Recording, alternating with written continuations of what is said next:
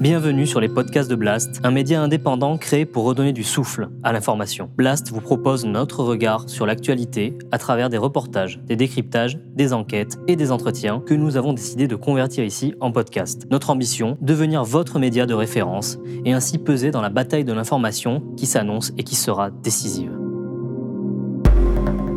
Les podcasts de Blast les entretiens d'actualité avec Antoine Etcheto. Ce qu'on constate, c'est que cette cinquième vague, elle démarre de façon fulgurante. Plus de 18 000 nouveaux cas quotidiens en moyenne, plus 80% en une semaine. Je ne suis pas plus inquiet que ça, vu, vu le taux de vaccination en France.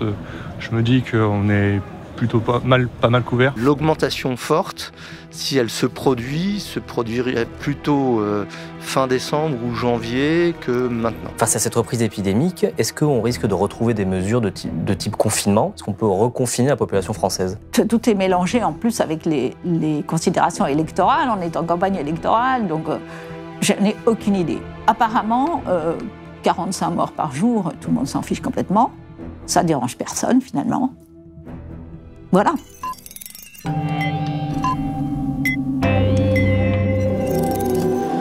Bonjour à tous. Cinquième vague, le mot vient d'être lâché par Gabriel Attal, le porte-parole du gouvernement.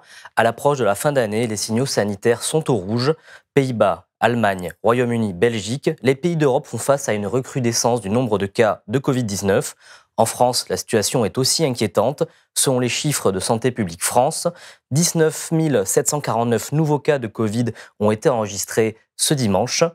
Bonjour Catherine Hill. Vous êtes épidémiologiste et nous allons essayer de faire le point sur l'épidémie de Covid-19 avec vous. Alors ma première question, elle est assez simple. Est-ce que nous rentrons dans une cinquième vague comme vient de l'annoncer le gouvernement? Mais ça fait déjà quatre ou cinq semaines que les indicateurs augmentent. Moi, je ne surveille pas tant le nombre de cas qu'on trouve chaque jour, parce que ça dépend de combien on teste, et on n'a jamais trouvé plus qu'un cas sur trois. Donc les meilleurs indicateurs, c'est combien de gens arrivent tous les jours à l'hôpital, combien de gens arrivent tous les jours en réanimation, et combien de gens meurent chaque jour. Et il ne faut pas regarder jour après jour, parce que le samedi et le dimanche, il y a toujours un creux. Il faut faire la moyenne sur sept jours. Et cette moyenne sur sept jours augmente déjà depuis quatre ou cinq semaines pour les arrivées à l'hôpital, depuis quatre ou cinq semaines pour les arrivées en réanimation. Les critères pertinents pour, appréhender l'évolution de l'épidémie, c'est ça, c'est le nombre de morts et le nombre de nouveaux cas. Pas le nombre de nouveaux cas qu'on trouve, parce qu'on ne trouve pas tous les cas, donc ce n'est pas un très bon indicateur. En plus, on ne rembourse plus les tests, donc on fait moins de tests. Si on fait moins de tests, on trouve moins de cas. Il faut regarder plutôt les arrivées à l'hôpital, les admissions à l'hôpital, pas combien de gens sont à l'hôpital à l'instant T, parce qu'il y a ceux qui sont arrivés hier et avant-hier, et etc. Mais les nouveaux arrivants, c'est la dynamique de l'épidémie, ce sont les nouveaux arrivants. S'il y a plus de deux fois plus de gens qui arrivent en réanimation aujourd'hui qu'il y a quatre ou cinq semaines, c'est inquiétant. C'est une vague. Donc là, on rentre dans une nouvelle vague. Euh, comment on peut expliquer cette recrudescence? C'est quoi? C'est l'hiver qui arrive? En réalité, on ne sait pas très bien. C'est l'hiver qui arrive, les gens font moins attention. Il reste quand même plus de 6 millions de gens de 12 ans et plus qui ne sont pas vaccinés, plus les 9 400 000 moins de 12 ans qui ne sont pas vaccinés. Ces gens-là ont quatre fois plus de risque d'être testé positif et huit fois plus de risque d'arriver en réanimation et huit fois plus de risque de mourir. Donc le virus circule, il circule chez les non-vaccinés, il circule aussi chez les vaccinés. Les vaccinés sont très bien protégés du risque d'avoir une maladie grave. Mais ils sont, au bout de six mois, après leur deuxième dose, ils sont moins bien protégés du risque de devenir positifs. Ils pourraient, pourront être contagieux quelques jours, probablement moins longtemps que les non-vaccinés, mais ils contribuent à la circulation du virus. C'est pour ça qu'on parle de la troisième dose. Donc le vaccin protège des formes graves, mais il ne ralentit pas, au bout d'un certain temps, il, a, il ne ralentit pas la propagation et la circulation du virus. Si on parle de l'efficacité d'un vaccin, c'est qu'on n'a pas compris qu'il y a plusieurs efficacités. Mm. Il y a l'efficacité pour protéger d'être contaminé, il y a l'efficacité d'être protégé d'avoir un Covid symptomatique, d'avoir un Covid hospitalisé, d'avoir un Covid qui vous amène en réanimation et d'avoir un Covid qui vous tue. Chaque, chaque vaccin a une efficacité pour chacun de ces indicateurs. Et quand on regarde l'efficacité, par exemple, on a bien regardé l'efficacité du vaccin Pfizer, il y a un papier qui est fait par les Anglais, qui n'est pas encore publié, qui est en préprint, euh, sur la baisse de l'efficacité, On voit que le risque d'être contaminé diminue avec le temps depuis la deuxième dose, mais le risque d'avoir un Covid grave diminue vraiment à peine. Donc, on peut être contaminé, on n'aura pas un Covid grave. Là, actuellement, l'Europe, au niveau mondial, est l'épicentre de l'épidémie. Et à l'intérieur de l'Europe, certains pays sont plus touchés que d'autres. Je pense notamment aux pays de l'Est. Comment on peut expliquer ces disparités entre les pays? Regardez la Bulgarie, par exemple, où il y a extraordinairement peu de gens vaccinés. Et donc, l'épidémie est en train de s'emballer furieusement. Et il ne faut pas trop regarder. Ce qu'on nous a montré beaucoup comme indicateur, la variation du nombre de cas entre cette semaine et la semaine précédente. Mais ça, ce n'est pas un très bon indicateur, parce que ça dépend où on en est. Au Danemark, où il y a eu très peu de cas, si on est passé de, 10 cas par jour à 15 cas par jour, ça va faire une augmentation de 50%. Mmh. En Bulgarie, où il y a des dizaines de milliers de cas, si on a une augmentation de 50%, c'est beaucoup. Donc cette variation relative, ce n'est pas très important. Donc, il vaut mieux... Et puis il faut aussi regarder le bilan cumulé. En Allemagne, en ce moment, la situation s'emballe, mais globalement, par exemple, il y a eu beaucoup moins de morts par million d'habitants en Allemagne qu'en France.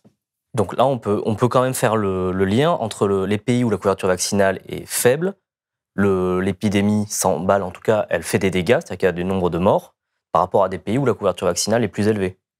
Le vaccin protège, mais la couverture vaccinale telle qu'elle est résumée par le nombre de gens vaccinés, par la proportion de la population qui est vaccinée, cache en fait des disparités entre les différents pays, parce que ça dépend combien on a vacciné les personnes les plus âgées, les plus fragiles et les plus à risque de mourir. Les plus de 65 ans. Euh, en fait, j'ai regardé les données sur le site de le CDC, European Center for Disease Control, et il donnait le pourcentage de vaccinés dans les différents pays d'Europe. Euh, et la classe d'âge la plus supérieure, c'était 60 ans et plus.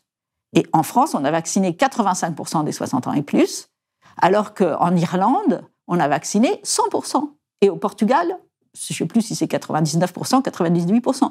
Donc en fait, ça dépend aussi qui on a vacciné dans chaque pays. Et on sait aussi en France qu'on a d'abord une très large couverture vaccinale.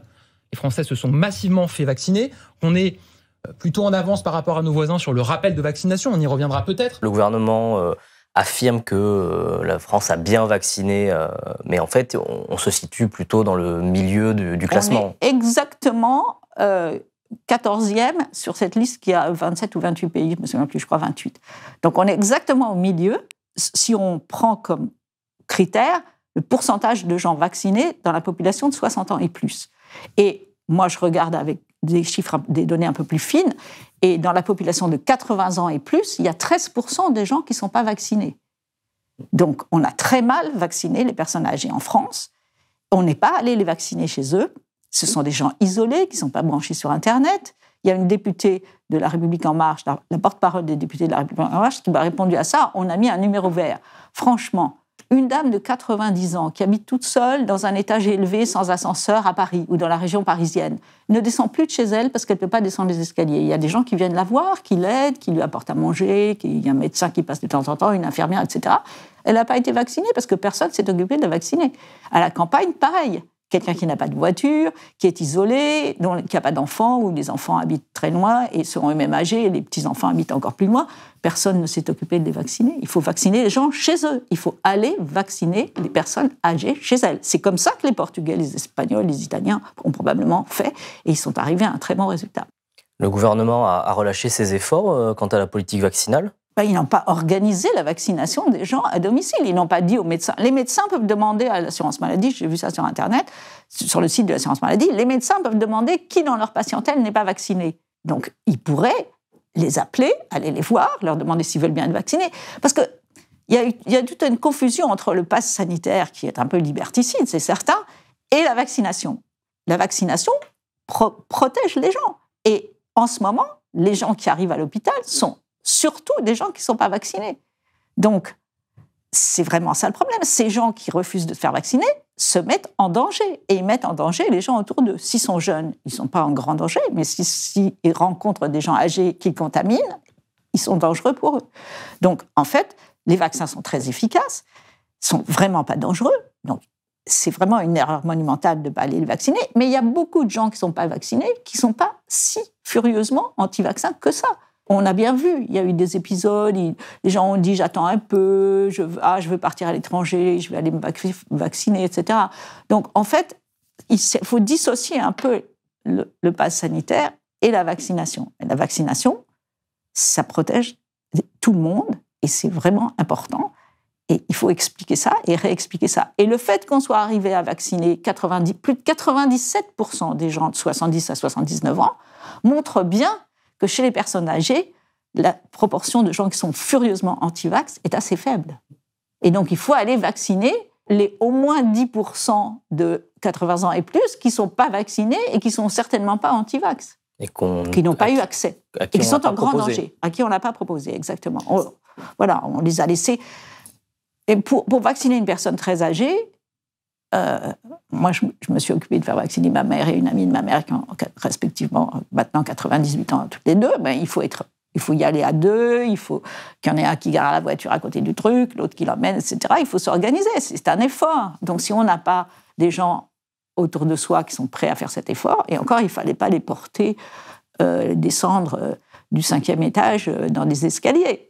Donc, euh, c'était relativement facile parce qu'elles étaient relativement mobiles. Mais, mais sinon, elles n'auraient pas été vaccinées. Et ça se confond, en fait, l'opposition au vaccin et l'opposition à la politique du gouvernement. Des fois, ces, deux, ces deux choses qui sont différentes se confondent euh, pour vous? Ben oui, il y a une défiance générale. Il y a tous les gens qui pensent que leur gourou, euh, leur complément machin, leur nourriture bio va les protéger de tout euh, c'est pas du tout raisonnable quand même. Il y, a une, défiance de la science, une défiance des choses sérieuses qui est assez effrayante, il faut bien le dire. Mais surtout, ce sont, ces gens vont, sont à risque, ils sont en danger et ils font courir des risques aux personnes plus âgées qu'ils côtoient. Après, les choses n'arrivent pas par hasard. Cette situation dans laquelle on est aujourd'hui, est-ce que ça n'a pas été alimenté par la gestion de l'épidémie par le gouvernement, par les errements qu'il y a eu, cette défiance? Ah ben oui, il y a eu énormément de cafouillages. Euh, et, c'est vrai que la communication a été catastrophique.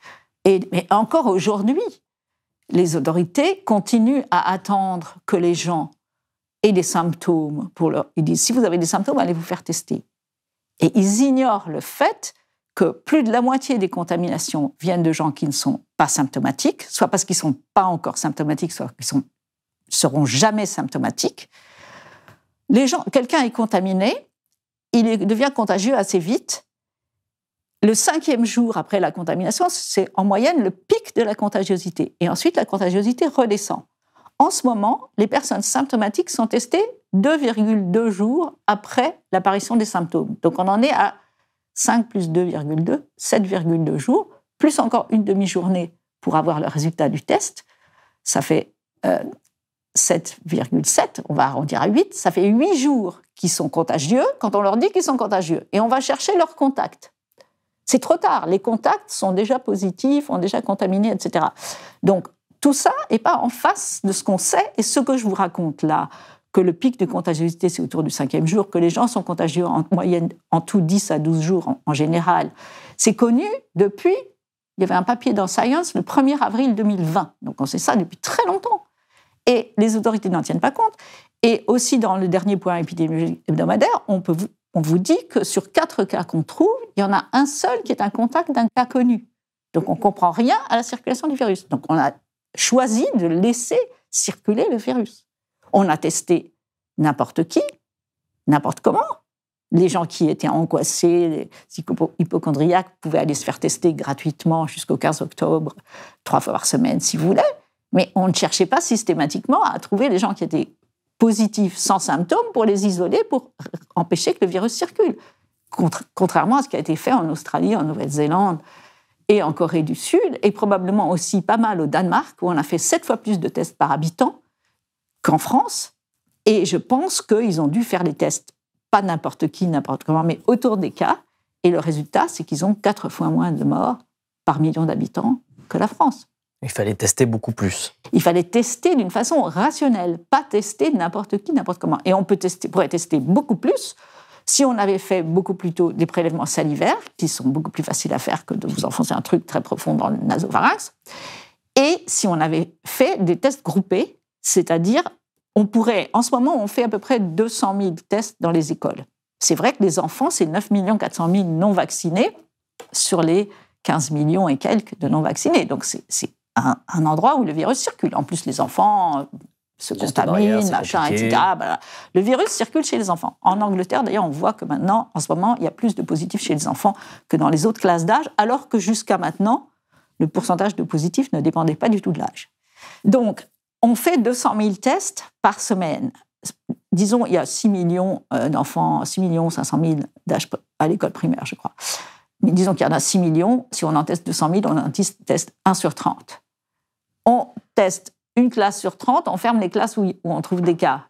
Mais les 29 autres classes qu'on n'a pas testées, il y a aussi des cas et on ne les ferme pas. Donc en réalité, ça sert strictement à pas grand-chose. C'est mmh. comme s'il y avait des poux dans l'école et on se disait qu'on allait regarder la tête d'un enfant euh, par-ci par-là. Ça ne marche pas.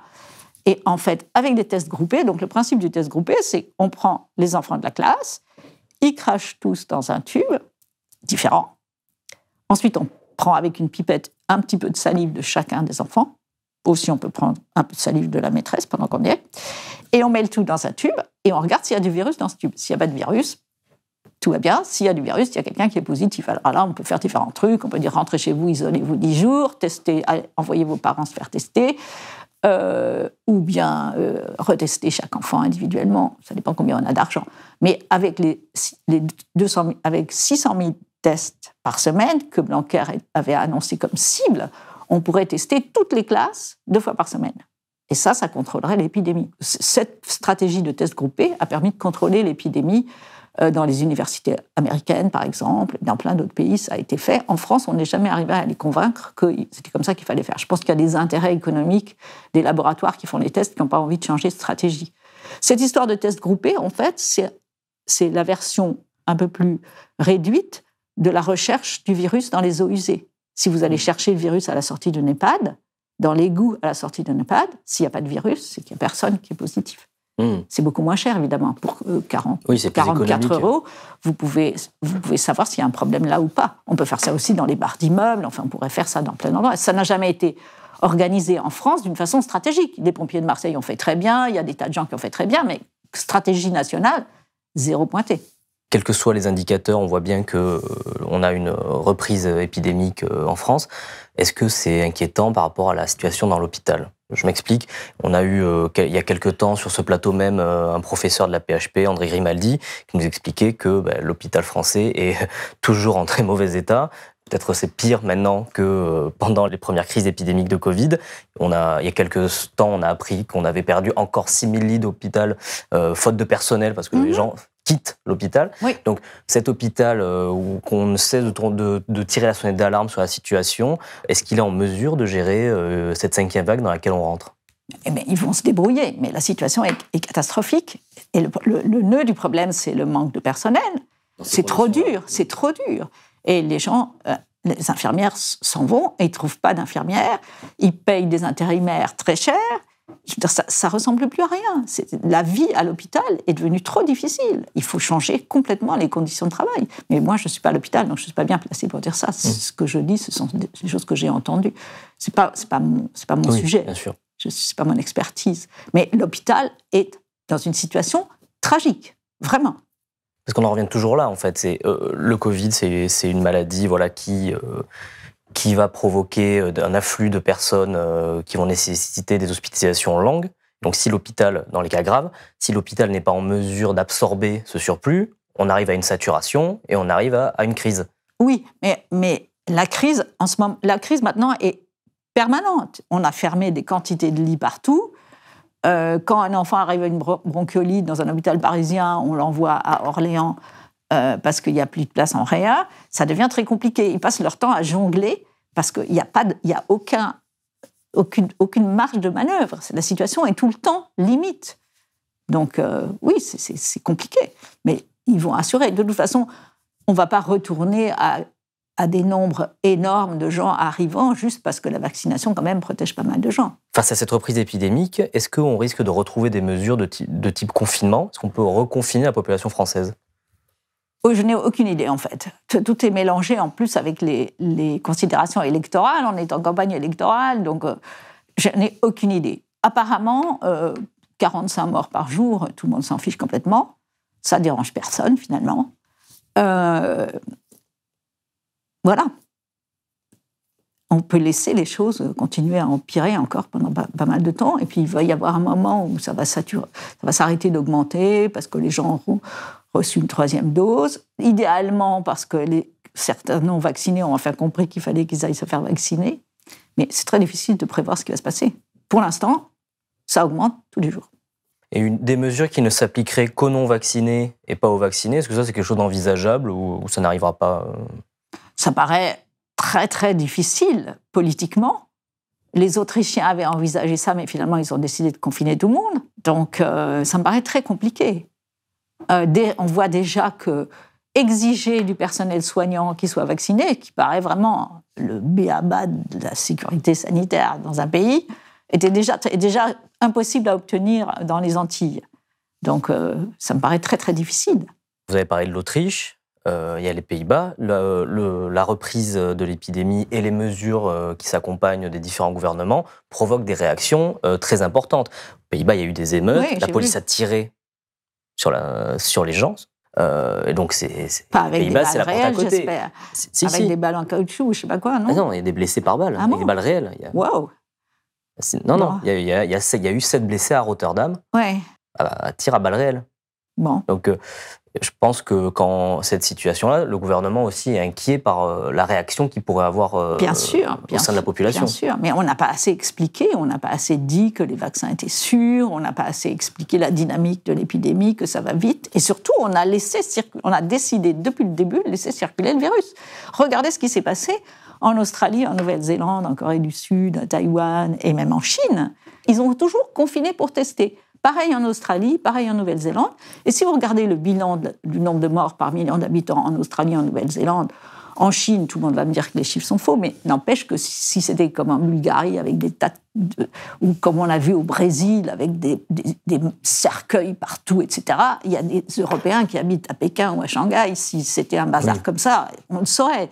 Donc, tout ça, ces pays ont décidé de contrôler l'épidémie. En Europe, on a laissé circuler le virus. Le virus circule, il mute, il devient plus contagieux, il circule plus vite, et en ce moment, on a un delta très, assez contagieux.